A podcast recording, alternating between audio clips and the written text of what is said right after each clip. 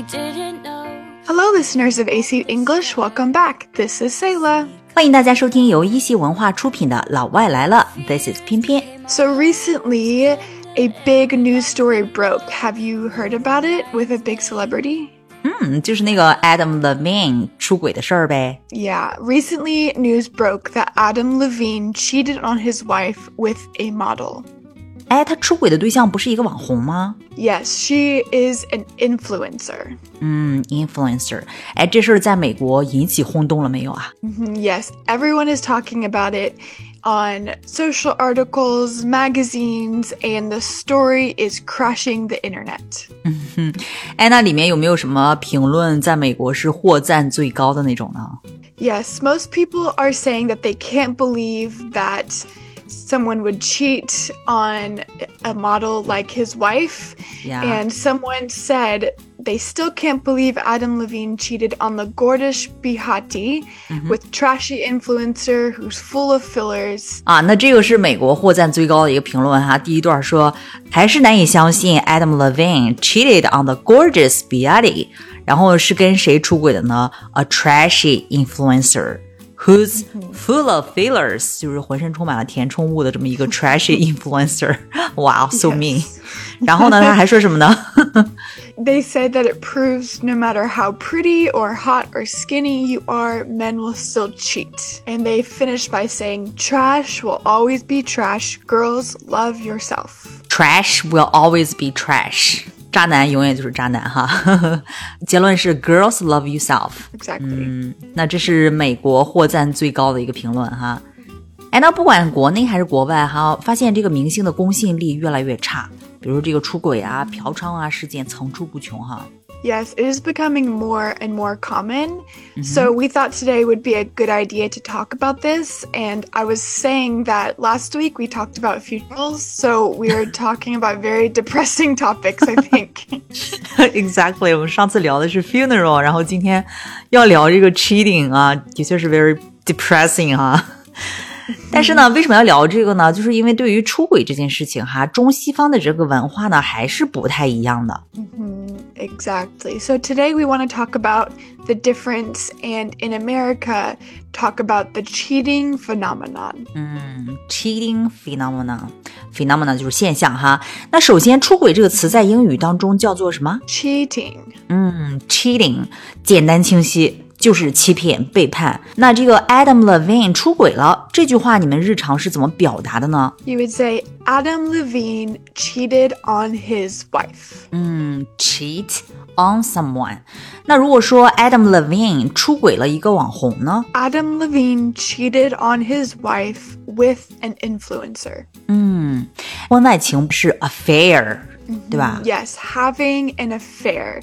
So Adam Levine had an affair with an influencer. had an affair with an influencer。哎，就像上次我们聊李易峰嫖娼的时候说的，无论国内还是国外，明星出轨啊、劈腿非常常见。 Yeah, it is not uncommon for celebrities to cheat because they have money, fame, and power to have anyone they want. 嗯，的确，就是说除了底线什么都有，除了脸什么都要。 exactly. So, some of the most famous people I remember who cheated Yeah. was Tiger Woods and Tristan Thompson and Khloe Kardashian more recently, Yeah， and also Rihanna and ASAP Rocky. 嗯，这些都是美国娱乐圈的一些人物哈，有的是有好多情妇的， 对吧？然后有的呢是在孕期出轨的。 Exactly. Some of them had an affair while they were married, while they were dating, and some while their wife or girlfriend was pregnant. Yeah, exactly. 哎，其实我觉得很奇怪哈，就是美国不是一个基督教立国的国家吗？对吧？那按照圣经教导的话，婚内出轨属于犯奸淫罪了哈。十诫当中有两条都是在禁止这件事情的。 Exactly. So, according to Western culture and what you learn from Christianity, you cannot cheat and you must be faithful to your wife no matter what. Exactly，就是不可奸淫，不可贪恋人的房屋，也不可贪恋人的妻子哈。So why is cheating more common now than before？ I think people are less fond of the idea of commitment than previous generations. 嗯，commitment 就是你提到这个词哈，是在英语当中特别特别常见的一个词哈。就比如说婚姻当中，你需要这个 commitment；那工作当中你需要这个 commitment。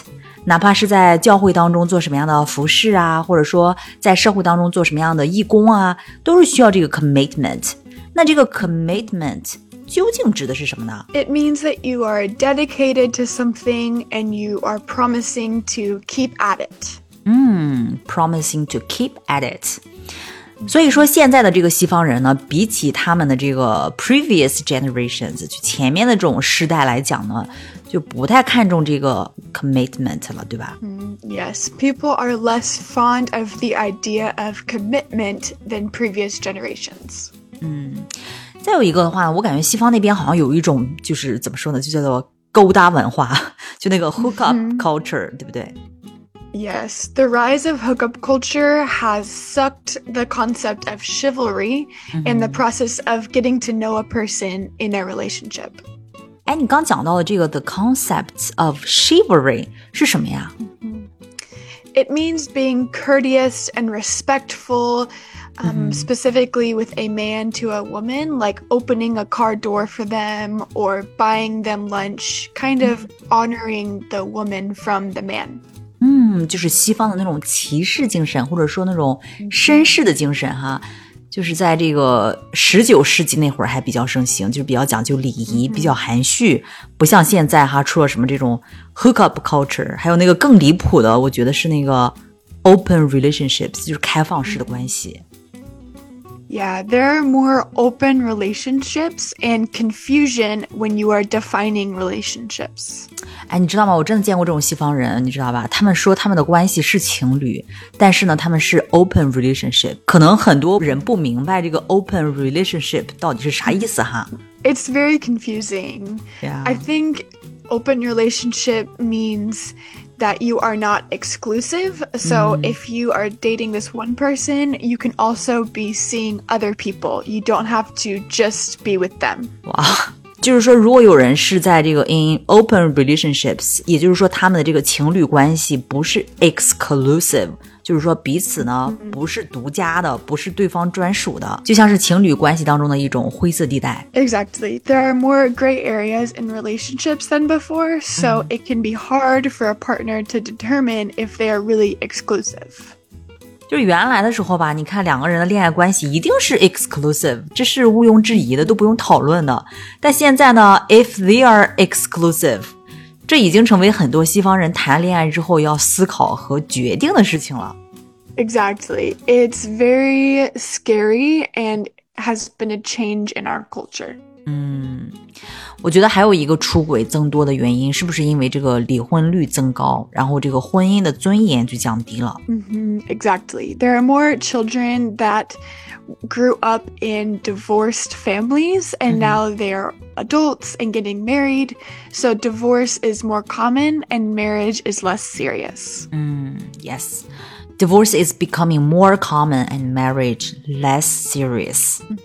哎，那说到出轨哈，我特别想知道美国人对于男性出轨、女性出轨这个态度一样吗？ People react to cheating differently if a man cheats or a woman cheats. 哦，这个反应还是不太一样的，对吧？ It is definitely more common and expected for a man to cheat. 那女性呢？ I think it is a bit more shocking for a woman to cheat. 也就是说，在美国或者说在西方，女性出轨虽然谈不上是惊世骇俗，但是相对于男人出轨来讲，a bit more shocking。男女其实还是有一定的差异的哈，虽然不多。Yes, people will use the saying, boys will be boys, about men cheating. 美国人的老话哈，boys will be boys。哎，我突然想起刚说的那个高赞评论最后一句话是什么来？Trash will always be trash. 句型是一样的哈，对仗很工整。yes, boys will be boys, and trash will always be trash. I think maybe this should be my next tattoo. Anyway，还有一个问题哈，就是一个人出轨之后，在美国是当然要原谅他呀，还是说更倾向于零容忍，马上离婚呢？A woman is more likely to forgive a man cheating, but a man is usually less forgiving if their partner cheats. 这个在中西是差不多的。那男性出轨之后，女性的选择呢是 divorce 还是 forgiveness？ I would say divorce is more common among wives that cheat than if the husband cheats. 那我还有一个问题哈，就是在美国的话，Who is more likely to cheat？ 男性还是女性？ I would say the men are more likely to cheat. A lot of it because the women will be taking care of children, and so they are less likely to be going out and meeting people and be less tempted to cheat. Yeah， And we also found a graph that shows the cheating gap between the older adults. So if you are in your 50s, 60s, 70s, only about 16% of women will cheat, whereas men is 24%. So there is a very big gap. 大家可以到咱们的公众号“一席文化”的本篇推送当中查看这个 gender cheating gap 图表哈。 Yes, it's very interesting to see how the graph changes as people get older. Exactly，就是随着年龄的这个增长哈，这个男女出轨的这个 比率发生了一个很大的一个变化。那总之，在西方呢，如果婚姻当中有出轨的话，不管男女，绝大多数会以离婚收尾。Yes. Once a cheater, always a cheater is a saying that people will say quite often. 在美国，大家相信 once a cheater, always a cheater。那好，我们最后呢，以 Adam Levine 的一个声明结束今天的节目吧。他是怎么去做的一个声明呢？Yes, he posted on his Instagram saying, A lot is being said about me right now, and I want to clear the air. Clear the air，澄清一下。 I used poor judgment in speaking with anyone other than my wife in any kind of flirtatious manner. flirt 就是调情，对吧？flirtatious 就是那种调情式的 manner 那种方式行为。 I did not have an affair. Nevertheless, I crossed the line during a regrettable period in my life. 嗯，他非常肯定的说，I did not have an affair，我没有出轨，我只是 crossed the line，只是有点越线了哈， 有点过分了而已。 And then he said, in certain instances, it became inappropriate. inappropriate 就是行为呢是不合宜的。 I have addressed that and taken proactive steps to remedy this with my family.